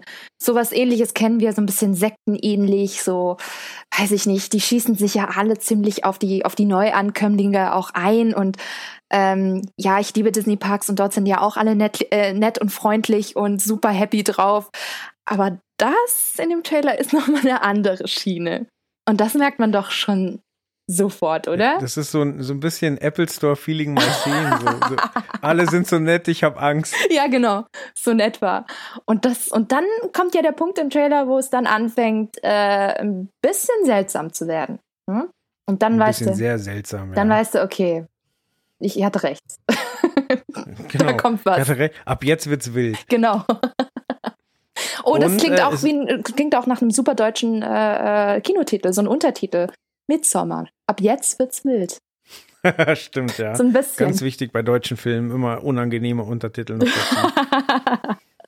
Bestes Beispiel Toy Story, der ja jetzt auch irgendwann, wann startet der? Ich glaube 15. August. genau. Warum? Wie, wie ist der deutsche Titel? Steve würde ihn jetzt rausbrüllen. A Toy Story. Ah, Toy Story. Alles hört Keiner auf, hört auf kein- nee. Alles hört auf kein Ah. Kommando. Oh ja, boah. Nee, keiner hört auf kein. Kommando. Guck, ich weiß es noch nicht mal. Schande über Nee, mich. ich glaube, alle hören auf kein Kommando. Genau, ich sowas. dachte Also, schon, ja, äh, wo, wo man denkt, okay, es ist eine Anspielung auf einen Film aus den 80ern, ja, habe ich verstanden, verstehen aber die Leute, die jetzt reingehen, sowieso nicht, weil das verstehen eigentlich auch nur so ein bisschen die Filmnerds. Und was hat dieser Film mit Toy Story zu tun? Nix. So, Gar nichts. Genau. Und das finde Ha- ich weird. Hast du ihn schon gesehen? Leider nicht, leider nicht, weil Disney keine Pressevorführungen mehr in Stuttgart macht. Und ich komme aus Stuttgart. Früher haben sie es immer gemacht. Und in den letzten Jahren haben sie es immer mehr und mehr auslaufen lassen und durch Leipzig ersetzt. Und deswegen ist es bei mir und Pressevorführungen leider ziemlich schwierig geworden. Leider. Sie haben Stuttgart durch Leipzig ersetzt. Mhm. Das ist schön, dass du das so betonst und sagst, weil das denke ich mir auch jedes Mal. Ja, es ist halt einfach nicht der nächste Weg. Also Ja. dann mach doch beides. Nein, leider nicht. Ich weiß auch nicht warum. Also es muss wohl Gründe haben, aber deswegen ist es mir leider verwehrt, ähm, die Presseverführung von Disney zu sehen aktuell, was sehr, sehr schade ist, aber ja, dann gucke ich es eben mit allen anderen am allerersten Tag oder am ersten Wochenende, dann, dann ist es halt so. Ja, ich bin gespannt, was du sagst, weil ich fand ihn, also wieder mal waren meine Erwartungen eher gering, ähm, weil ich die Trailer alle nicht so gelungen fand und äh, weil ich den dritten abgöttisch liebe und Oh ja. für mich die Geschichte damit auch abgeschlossen war. Aber der vierte bringt es noch viel besser zu Ende und war wieder wunder wunderschön, finde ich. Dann, dann triffst du jetzt gerade die, äh, das Feedback von so ziemlich allen, die schon drin waren und die ich, die ich kenne. Die sagen nämlich alle dasselbe. Und ich freue mich, weil für mich ist äh, Toy Story 3 nämlich auch mein allerliebster. Ich feiere den, ich finde ihn großartig. Der ist so gut umgesetzt. Und wenn du jetzt auch sagst, dass der vierte ja noch besser auf den Punkt ist, dann freue ich mich noch mehr.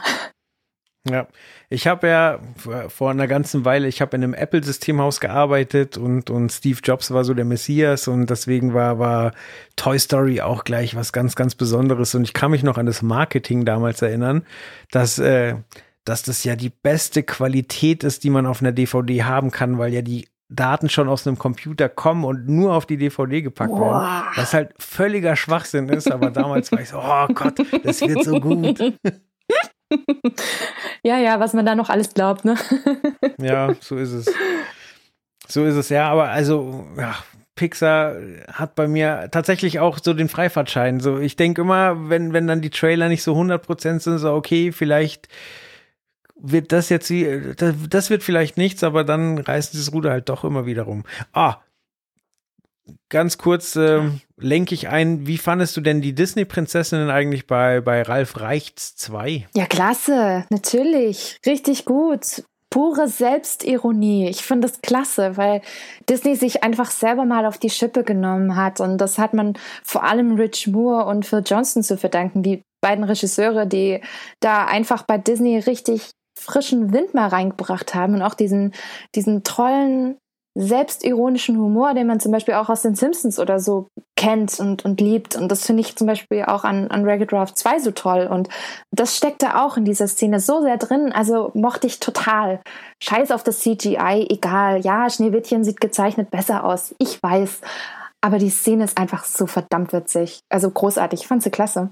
Wie fandest du es? Ja. Auch, ja? Ich fand den Film bis dahin gut und äh, sobald sie quasi mit ihrem Shuttle in, in dem Disney-Bereich äh, landen, ist es grandios. Ja, noch Also besser. ja, also wirklich so, also von den von den Sturmtruppen, die da Leute äh, kontrollieren, zu zu eben dann den Disney-Prinzessinnen, die die äh, sie erstmal fragen, ob sie denn auch eine Prinzessin ist und äh, über was sie denn singt und so weiter. Also ich kann es jetzt nicht ganz wortgetreu wiedergeben, aber es war so nett, auch die T-Shirts, die die Prinzessinnen tragen. Mhm. Die Pyjamas, die kannst du sogar kaufen, ne? Also es gab einige Hersteller, die haben die sogar produziert zum, als Merchandise. Finde ich auch Ja, mega, mega. Ja, und ähm, das war, ich meine, wir als Trailerschnack beschäftigen uns ja immer mit Trailern und das war der erste Film, wo der Film in der Abspannszene Bezug auf den Trailer nimmt. Du quasi den, den Trailer gesehen haben musst, um Content zu haben, der Ja. nicht im Film ist, der aber, der aber dann noch eine Metaebene öffnet. Und das hat mich auch total begeistert. Das war wirklich cool. Absolut. Und ich hoffe, du bist zum Schluss, bis zum Schluss geblieben. Also ganz zum Schluss kam ja sogar auch noch mal eine Ja. Credit-Scene, ne? Mit hier Rickrolled und so. Finde ich auch Ja, oh Gott, großartig. Großartig. Super witzig. Stimmt. Sehr gut. Okay, aber kommen wir zurück zu, ähm, wie hieß er, die Eckbank? Midsommar. Midsommar. Midsommar. Ähm, Besetzung, ich bin ganz ehrlich, die Besetzung sagt mir gar nichts. Mir auch nicht. Überhaupt nicht. Aber muss ja nichts Schlechtes sein. Im Gegenteil. Ein Nee. paar frische Newcomer. Worüber ich lachen musste, war der, ähm, bei IMDb der Leitfaden für Eltern. Da ist quasi fast alles rot. Also orange ist vulgäre Ausdrücke, das ist moderat. Aber Sex und Nacktheit stark, also alles, immer wenn ich stark sage, ist es äh, dunkelrot bei IMDb. Sex und Nacktheit stark, Gewalt und Blut stark, Alkohol, Drogen, Rauchen stark, erschreckende, heftige Szenen stark. So, ne, wissen wir doch schon, worauf wir uns einstellen können. Ja, sehr viel Mindfuck, würde ich sagen, oder? Ja, und tatsächlich lässt das ja hoffen, dass der Trailer nicht allzu viel verrät, weil der, der ist ja doch zu großen Teilen. Man hat im Gefühl, dass es nicht alles so toll ist, wie scheint, aber es ist halt doch eher so Roadtrip und wir lernen jetzt mal das Festival kennen und merken dann das, was im Argen ist. So, und dann im letzten Drittel zieht es dann ein bisschen an und äh, wird schon creepiger und unheimlicher und mysteriöser, aber es ist jetzt noch nicht so, dass uns bis auf, glaube ich, einen eingeweideten Körper ähm, sehen wir jetzt noch nicht sonderlich viel Brutales. Ja, das kommt wahrscheinlich alles noch, ne? Ja, aber ist ja auch gut, wenn der Trailer nicht so viel verrät. Aber ich finde, der transportiert, äh, transportiert schon, also gerade auch mit, ähm, mit diesem geschwollenen Gesicht von der Blonden, so, okay, da passiert abgefahrenes Zeug. Ja, und ich muss mich selbst korrigieren. Ich habe gerade gesagt, ähm, ja, wegen Newcomern und so. Ja, ein Mhm. bekanntes Gesicht ist auf jeden Fall für mich dabei und das ist Will Powter, der natürlich bei äh, Black Mirror in der interaktiven Folge mitgespielt hat, den man aus Narnia kennt. Der wäre ja auch fast Pennywise geworden, wenn es nicht diesen Regiewechsel gegeben hätte. Und äh, das finde ich ganz gut, Das- weil ich mag ihn. Ist das der Langhaarige? Nee, also der- der etwas. Nee, der mit den kurzen Haaren, der hat ein sehr, sehr prägnantes Gesicht. Also wie so ein, so ein, so ein, so ein Ah, Bubi, blaues Oberteil. Bully-Gesicht schon fast. Ist, man, man sieht, dass er Brite ist. Und das ist jetzt nicht negativ gemeint, aber es ist, er hat ein sehr prägnantes Gesicht.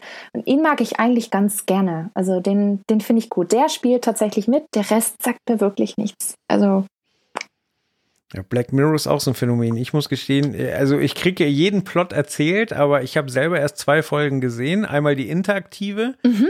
Und äh, die mit Miley Cyrus, die Ach, relativ neue. okay, genau. Ja, das ist tatsächlich noch eine der besseren von der neuen Staffel gewesen. Aber die neue Staffel war leider nicht so gut. Der war ein bisschen Okay. enttäuschend. Es hatte irgendwie nicht so mehr dieses, dieses Feeling, was man sonst immer bei Black Mirror abgefeiert hat. Dieses Besondere, diese Twists, diese, dieses, diese Leere, die man hat, wenn man diese Episode guckt und man ist zu Hause und sie ist fertig und du bist einfach nur so, oh Gott, die Zukunft sieht so grauenvoll aus.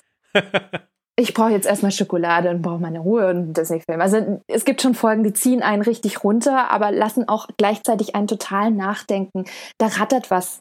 Und bei den neuen Folgen, die sind sehr oberflächlich. Also es fehlt dieser, dieser harte Kern, dieses Besondere, dieses, was zum Nachdenken anregt. Das fehlt komplett. Das finde ich ein bisschen schade. Also wenn du die Folgen anschaust, dann auf jeden Fall eher die älteren, aber da gibt es auch qualitative Unterschiede. Also Okay. lass dich nicht beirren, wenn dir mal eine nicht gefällt. Die nächste kann dir da umso mehr vielleicht gefallen. Ja, das ist halt das Schöne an dem Konzept, wenn, Ja. wenn man jedes Mal wieder bei Null anfängt. Genau, finde ich auch sehr, sehr schön, wenn alles in sich abgeschlossen ist und wenn ich auch die ganze Zeit im 100 Prozent, okay, was war jetzt letzte Folge, wie hat es jetzt aufgehört? Also ich habe ja kein Problem mit, wie bei keine Ahnung, normalen Episoden, Serien wie Stranger Things, Game of Thrones, was auch immer. Ja, Aber es ist eine Abwechslung. das stimmt. Ja. Und die interaktive Folge fand ich wirklich ähm, interessant, sage ich mal. Ja. Also, also auch ähm, wie, wie unterschiedlich da teilweise die Tonalität ist. Also mein erster, mein erstes Ende war, dass mein Hauptdarsteller, weil ich darauf eingewirkt habe, im LSD-Rausch oder ja doch im LSD-Rausch vom Balkon gesprungen ist und gestorben ist. So andererseits ähm, erzählt er seiner Psychologin, was Netflix ist und die sagt daraufhin so, ja, wir können gar nicht für Unterhaltung da sein, dafür sind wir viel zu langweilig und dann fangen das Kämpfen an, so, also da war schon viel geboten. Eine meiner Lieblingsszenen, da musste ich auch echt lachen. Das war großartig.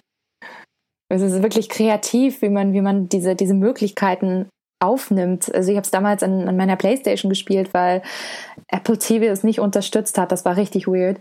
Und Okay. ähm, das war wirklich so ein, ich habe jetzt Einflussgefühl und das würde ich mir sogar häufiger wünschen, ehrlich gesagt. Das fand ich schon sehr spannend. Ja. Ja, erst so marginale Sachen wie welche Cornflakes ist da und dann hinterher schon sehr, sehr tiefgreifend. Mhm. Also war, war wirklich eine Erfahrung. Mhm. Also, hast du ähm, How to Sell Drugs Online Fast gesehen? Ja, tatsächlich, muss aber gestehen, die letzten paar Folgen war ich nicht mehr ganz so aufmerksam. Ähm, hat mir aber ganz gut gefallen, vor allem für eine deutsche Serie. Also gerade der Style, ähm, wie geschnitten worden ist, wie erzählt worden ist, die Geschwindigkeit, das ist doch schon sehr ungewöhnlich für eine deutsche Serie. Und das fand ich schon sehr, sehr spannend und abwechslungsreich. Also ich glaube, die zweite Staffel würde ich mir auch anschauen. Ähm, Mhm. Aber wie gesagt, für eine deutsche Serie fand ich es toll. Es wird nicht meine Lieblingsserie, definitiv nicht. Da, da waren mir dann doch ein paar Sachen thematisch einfach nicht ansprechend genug. Aber ähm, ja, sehr interessant erzählt auf jeden Fall. Genau, also warum ich jetzt gefragt habe, war eben auch diese kleine interaktive Komponente, wo sie gesagt haben, so hier, wir erklären jetzt, wie diese Drogen wirken. Ja. Wenn du dich damit auskennst, kannst du überspringen. Genau. Und da Das dachte ich ich mir, nett. kommt da noch mehr? Aber da kam dann leider nichts mehr. Das war ein bisschen schade. Das stimmt, das stimmt, ja. Ähm, ich fand die Serie in, insofern interessant. Also es stimmt für eine deutsche Serie sehr, sehr cool produziert, auch mit, mit äh, den nötigen Augenzwingern, äh, Augenzwinkern und, und äh, ich sag mal, dem nötigen Punkt an Realismus, dass du nicht sofort abtust, dass es ein riesiger Schwachsinn ist. Mhm. Ich fand es nur so faszinierend, weil mir die Serie gefallen hat, obwohl ich den Hauptdarsteller nervig fand. Oh ja, ich auch.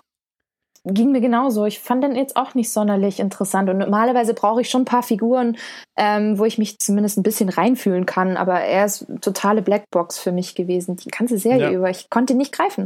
Ich weiß nicht, ich mochte Mit den seinem auch besten nicht so. Freund funktioniert es besser. Genau, ja. Ging mir genauso. Schön. Ja, zweite Staffel angekündigt. Kann man dann sicher auch über einen Trailer reden, wenn es dann soweit ist. so, ähm, Midsommar. Ähm, Gibt es noch was zu sagen oder gehen wir einen Trailer weiter? Ich glaube, wir gehen den Trailer weiter und freuen uns einfach auf das, was uns da geboten wird in Midsommar. Midsommar, Midsommar. die Eckbank. Sehr gut, dann äh, kommen wir jetzt äh, zurück zu gewohnten Gefilden, denn wir reden nochmal über einen Disney-Trailer und zwar der Fortsetzung von Malil äh, oh Gott, Maleficent. Maleficent. Maleficent. Maleficent. Ähm, wir haben vorhin schon äh, darüber geredet, äh, dass wir es nicht mögen, wenn, oder ja, dass wir es seltsam finden, wenn, wenn in der Realverfilmung einfach eins zu eins das erzählt wird, was wir schon in der Zeichentrickversion gesehen haben. Das war ja beim ersten Teil nicht so. Wie hat dir der erste Teil gefallen?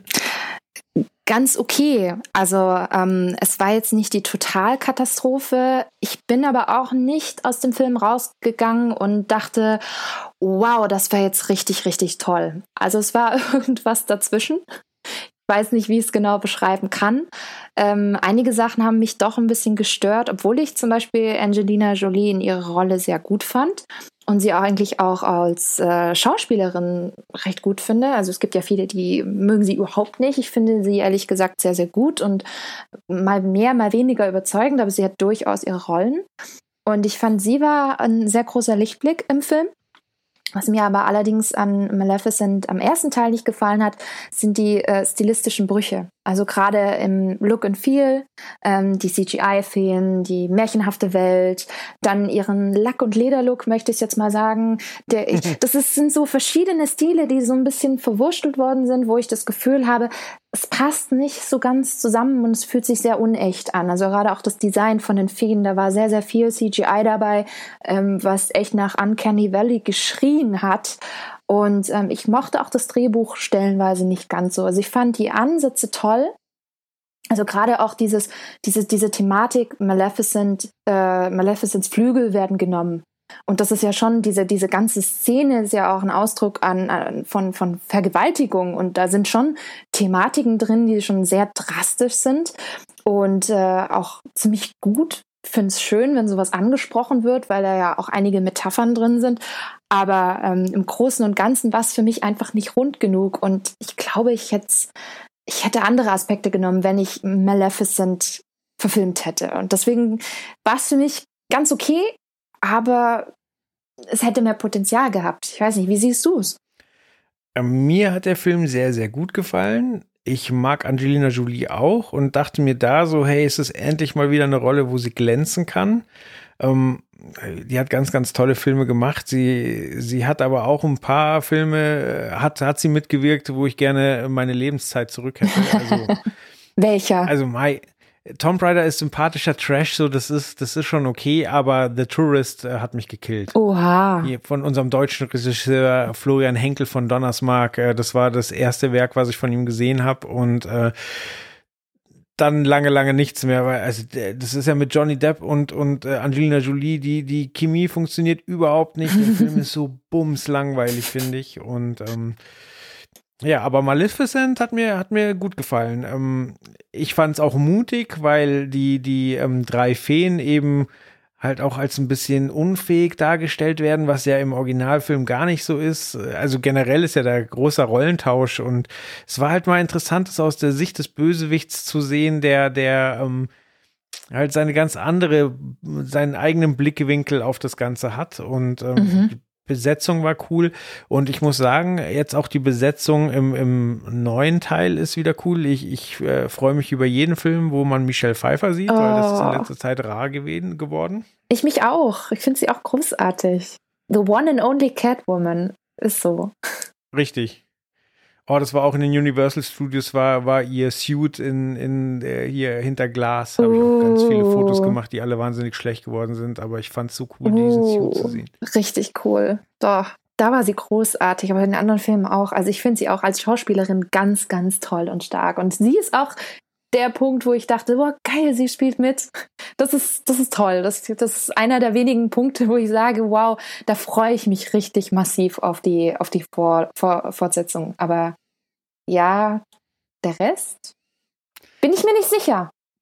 Es hat so ein leichtes Geschmäckle, finde ich, weil es kam so ein bisschen das Gefühl auf, ähm, dass sie da ein, generell ein größeres Franchise aufmachen wollen. Also mhm. gerade der letzte Teil vom Trailer, wo man dann sieht, dass quasi äh, sie noch äh, Brüder hat, also ein eigenes Volk, alle mit Hörnern, mhm. so, das roch von nach mir für mich so, so, okay, da können wir noch einen dritten Teil draus machen und da können wir ein ganzes Universum machen und ganz viel Merch verkaufen.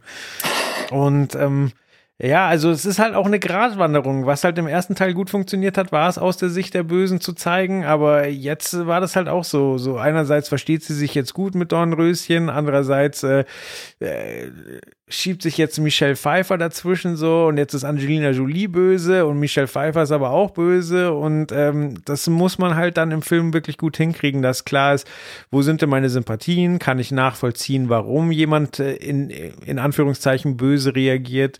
Ähm, ist das alles nachvollziehbar. Und wenn man das hinkriegt, dann kann das ein guter Film werden, aber der Trailer gibt einem jetzt nicht die Sicherheit, dass das äh, garantiert so funktionieren wird. Nee, überhaupt nicht. Also ich habe auch das Gefühl, der Trailer gibt auch schon verdammt viel her. Also man sieht unglaublich viele Szenen, man sieht unglaublich unterschiedlich, äh, unterschiedliche Szenen, ähm, wo ich das Gefühl habe, ähm, man zeigt zu viel. Also man hat ja immer wieder diese Trailer, wo einfach zu viel vorweggenommen wird. Und bei Maleficent 2 habe ich jetzt dieses Gefühl, dass man einfach einem schon zu viel auf dem Tablett serviert. Und da frage ich mich dann, und dieses Gefühl hatte ich nach dem Trailer, okay, was kommt da noch? Kommt da noch was, mit dem ich überrascht werden kann? Und ich meine jetzt nicht irgendwie einen, verrückten Twist oder so, das ist nicht mein Anspruch, aber irgendwas Besonderes, was mich dann irgendwie noch catcht, weil ja, irgendwie hat da ein bisschen was gefehlt und ich fand das schon, schon irgendwie sehr generisch alles. Also es ist, halt dieses typische Fantasy-CGI-Spektakel basierend auf Maleficent mit eben ein paar neuen Charakteren und Figuren. Ähm, es hätte aber für mich, wenn Maleficent alias Angelina Jolie nicht dabei gewesen wäre, hätte es für mich genauso gut auch Snow White and the Huntsman 3 sein können, wenn ich ehrlich sein bin. Autsch. Ja. ja. Ja, schon ein bisschen, ne? Also ich, ich, ey, ich liebe Disney, aber der Trailer überzeugt mich einfach nicht. Und vielleicht ist es echt so, dass ich werde mir den Film auf jeden Fall anschauen. Ich schaue mir alle Disney-Filme an, das ist ganz klar. Aber ähm, vielleicht überzeugt er mich auch komplett, aber der Trailer spricht mich persönlich einfach nicht so an, weil er mir zu sehr CGI-Schlacht ist und im Vergleich zu Mulan vor allem, der kam einen Tag später raus, genau einen Tag fällt er schon ab, weil man sieht, Mulan ist genau das Gegenteil. Man sieht die echten Kulissen. Es fühlt sich alles echt an. Die Charaktere sind authentisch. Ähm, Look and Feel, alles eigentlich. Du kannst es greifen und es sieht wundervoll aus und du möchtest in diese Welt eintauchen. Und am nächsten Tag wird dir ein Trailer gezeigt, der genau das Gegenteil ist. Und vielleicht werde ich überzeugt, aber ich bin mir ehrlich gesagt unsicher. Bin ich ganz ehrlich. Gut. Uns, ja, also kann ich komplett nachvollziehen. Ich glaube, das können auch viele, viele Hörer komplett verstehen. Ähm, ich meine, eigentlich sind wir uns ja da äh, recht, recht einig, dass wir einfach noch nicht wissen, was es wird und mhm. dass wir mhm. halt Zweifel haben. So, jetzt hoffe ich, dass es einfach wie bei Toy Story ist, wo ich auch dachte, so, ah, diese neuen Charaktere, die sind nicht witzig und oh, die erzählen schon wieder dieselbe Geschichte, so, und dann war es ganz zauberhaft. Ähm, Vielleicht schafft es der Film ja auch, aber wir würden uns nicht wundern, wenn das nicht schafft. Richtig. Ich meine, bei Aladdin ja auch. Der erste Trailer hat mich auch noch nicht so ganz gecatcht und letztendlich der Film hat unfassbar viel Spaß gemacht. Also mir zumindest. Ich war drin und dachte mir, okay, ich habe was ganz anderes erwartet. Der ist ja echt witzig, der ist klasse, der ist unterhaltsam und vielleicht schafft es Maleficent ja auch. Ich weiß es nicht. Bin gespannt. Ich habe Aladdin noch nicht gesehen. Bei mir war es halt so, also mit, mit äh, dem Genie hatte ich eigentlich gar keine Probleme. Ja, im ersten Trailer sah der auch ein bisschen unrealistisch aus. Da haben sie dann später Szenen genommen, wo er deutlich besser ausgeleuchtet ist und ja. das, das realer wirkt. Ähm, aber ich fand einfach, ich habe mir weder Aladdin so vorgestellt, noch Jasmin. Das fand ich alles seltsam. Und da war ich wirklich, also da bin ich wirklich gespannt, ob ähm, man das über den Film vergisst. Ähm, ob man dann wirklich sagt, ja, das ist mein Aladdin, den mag ich. Ja, ich finde gerade die Hauptdarsteller sind unglaublich sympathisch. Also ähm, ich finde gerade Naomi Scott als Jasmin unfassbar toll. Und ich glaube, von, von ihr wird man in den nächsten Jahren verdammt viel noch hören, weil sie ist eine sehr, sehr gute Schauspielerin, sieht klasse aus, äh, super charismatisch und ähm, also sie, ich saß drin im Kino und ich war sofort von ihr eingenommen. Ich dachte mir, oh mein Gott, sie ist Jasmin. Und ich finde auch, ähm, Mina Massoud haben sie wunderbar gecastet. Also wirklich, die beiden harmonieren wunderbar zusammen und ich kann, ich kann den ganzen Tag nur Lobeshymnen über die beiden singen, weil die einfach sehr, sehr cool spielen und nicht aufgesetzt und irgendwie genau das richtige Maß finden zwischen leichter Romanze, ein bisschen Witz. Du, du merkst die Chemie zwischen den beiden und die machen ihre Sache echt verdammt gut. Also hat mir super gefallen. Das einzige Problem hatte ich mit Jaffa. Das ist einfach. Das höre ich häufig. Ja, da, das, das geht deutlich weg vom Animationsfilm und da fehlt mir so ein bisschen dieses, dieses Dunkle und dieses Düstere kann aber nachvollziehen, warum sie ihn normaler gestaltet haben. Es ist nachvollziehbar, aber ich weiß nicht, ob ich es mir so wirklich auch gewünscht hätte. Ja. Hättest du denn jemanden, den du besetzt hättest, wo du sagst, das wäre sicher cool gewesen? Hm, spontan jetzt leider nicht. Also ich finde noch nicht mal die Besetzung an sich schwierig. Ich finde ich find ihn als Jafar schon sehr gut. Aber ich finde die Art, wie die Rolle angelegt worden ist und der Charakter seitens des Drehbuchs und der Regie, ich weiß nicht, ob man da noch vielleicht hätte tiefer gehen können und noch ein bisschen, vielleicht doch ein bisschen düsterer und ein bisschen dunkler. Ja. Ja, ich frage mich, ob ein William Defoe das gut hinbekommen hätte, wenn man ihm entsprechenden Whitewashing. ja, da gab es doch ja, immer diese aber Kritik, einfach dieses ne? Verschlagene und diese hohlen Augen, das hätte der, glaube ich, super hinbekommen. Ja, ja, stimmt, stimmt. Also wenn man davon, davon mal absieht, äh, fände ich gar nicht so schlecht, habe ich gar nicht dran gedacht. Ja, hat was. Hat was. Ja, aber es ist witzig, weil du so Whitewashing sagst, so tatsächlich habe ich über Nationalität da gar nicht nachgedacht. Ja, ich glaube, das war ja auch in der Kritik. Also viele hatten ja äh, irgendwie kritisiert, äh, bevor es offiziell geworden ist, dass Disney doch bitte ähm, ein, ein sehr gutes Casting hinsichtlich äh, kultureller Hintergründe machen würde. Sie wollen keinen Aladdin sehen, der weiß ist. Und es gab so ein paar Gerüchte, äh, da ging es schon ganz schön ab. Und tatsächlich ist Mena Massoud erst Wochen vor Drehstart dazugekommen. Also er war tatsächlich der Letzte, der kurz davor noch hinzugestoßen ist. Sprich, äh, sie haben tatsächlich vielleicht umbesetzt oder sich Zeit gelassen und sich dann auch ganz lange äh, überlegt, ob welchen Weg sie gehen wollen. Letztendlich ist es dann doch einer geworden, der äh, eher unbekannter ist, aber der zum Beispiel auch in Ägypten geboren ist. Ne? Also er ist ein Kanadier, aber kommt, kommt aus Ägypten und kann auch Arabisch sprechen. Das ist schon, schon sehr gut und typgerecht gecastet, finde ich. Mhm. Ja, weil es schon verrückt, oder? Dass quasi kurz vor dem Start der Dreharbeiten der Hauptdarsteller äh, erst besetzt wird. Aber Mhm. manchmal ist es ja sogar später so. Bei Zurück in die Zukunft Genau. gibt's ja, gibt's ja den, keine Ahnung, fast das erste Drittel vom Film nochmal mit einem anderen Schauspieler. Und dann herzugehen und sagen, ja, die Chemie funktioniert nicht, wir fangen nochmal von vorne an. Einfach Wahnsinn. Das ist schon krass. Würde man das heute so oft, also in, in heutigen Zeiten mit großen Budgets noch machen? Ich weiß es nicht. Ja, wahrscheinlich wird's dann peinlich digital. Ja, wir hatten ja vor kurzem den Fall. Ähm, letztes Jahr bei der Oscarverleihung Ach, stimmt. ja, klar. war, war ja ähm, ähm, hier Kevin, Kevin Spacey, ist Spacey. komplett aus dem Film rausgenommen worden. Genau. Das ist echt verrückt gewesen. Wird jetzt wahrscheinlich freigesprochen, weil weil es Verfahrensfehler gibt. So ein Beweismittel, Handy ist nicht mehr da Mhm. und äh, eine Aussage wurde zurückgezogen. Ähm, Finde ich komisch. Schwierig. Finde ich irgendwie alles komisch. Allerdings, ähm, ja, aber ich glaube, das hilft dann auch nichts, dich zu rehabilitieren. Also mal abgesehen davon, dass er sehr, sehr wahrscheinlich schuldig ist und es da wahrscheinlich nicht viel zu rehabilitieren gibt. Aber selbst wenn er unschuldig wäre, hilft dir ja nichts, wenn man sagt, also es ist ja kein Freispruch, sondern so, ja, okay, Verfahrensfehler, du kannst gehen. Das hilft dir kein Stück weiter. Also. Ja, das stimmt. Hm. Aber wahrscheinlich ist es die einzige Möglichkeit, irgendwie noch aus der Nummer rauszukommen. Ja, wahrscheinlich. Na, ich bin ja mal gespannt. Hm.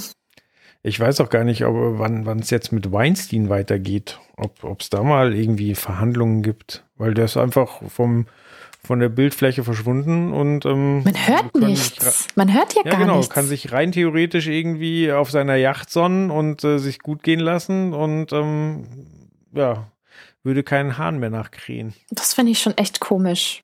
Also ich weiß auch gar nicht, kommt da noch was, was äh, raus oder äh, läuft da was? Haben die sich schon hinter den Kulissen geeinigt oder äh, läuft der ganze Prozess? Also ich kann es mir gut vorstellen, dass sie wahrscheinlich immer noch in dieser, in dieser Vorbereitung des Prozesses irgendwie stecken und ja, hm.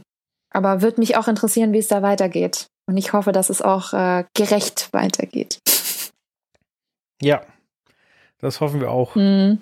Also das, ja, natürlich gerecht. Ähm, also hier an dem Fall Kevin Spacey sieht man ja, dass es nicht zwingend immer gerecht zugehen muss. Ähm, wie gesagt, ich weiß nicht, ob er es getan hat, aber es sieht stark danach aus und dass dann einfach sowas nicht festgestellt wird, sondern anhand von Verfahrensfehlern ähm, mhm. die ganze Sache dann äh, abgetan wird, ist halt einfach bitter. Ja, finde ich auch.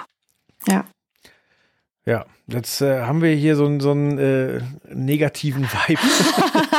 Weg damit. Fang, äh, kommt nochmal eine Frage, auf die du positiv antworten kannst. Ähm, welcher der Trailer hat dir denn am besten gefallen? Welcher der Trailer sagt dir, renn ins Kino? Uh, definitiv Mulan. Ähm, ich glaube, danach kommt Yesterday, wegen diesen mhm. Feel-Good-Vibes. Und äh, danach würde ich gleich Midsommar nehmen. Ab jetzt wird's wild. Ne? genau. Also den auf jeden Fall auch. Allein schon, weil man, wenn man auf sowas steht, äh, auf sehr viel Mindfucks sich freuen kann. Und das finde ich generell immer ziemlich, ziemlich spannend. Also meine Nummer eins auf jeden Fall von allen vieren, die wir heute besprochen haben, Mulan. Ich glaube, das wird richtig, richtig toll. Und du? Okay, ja.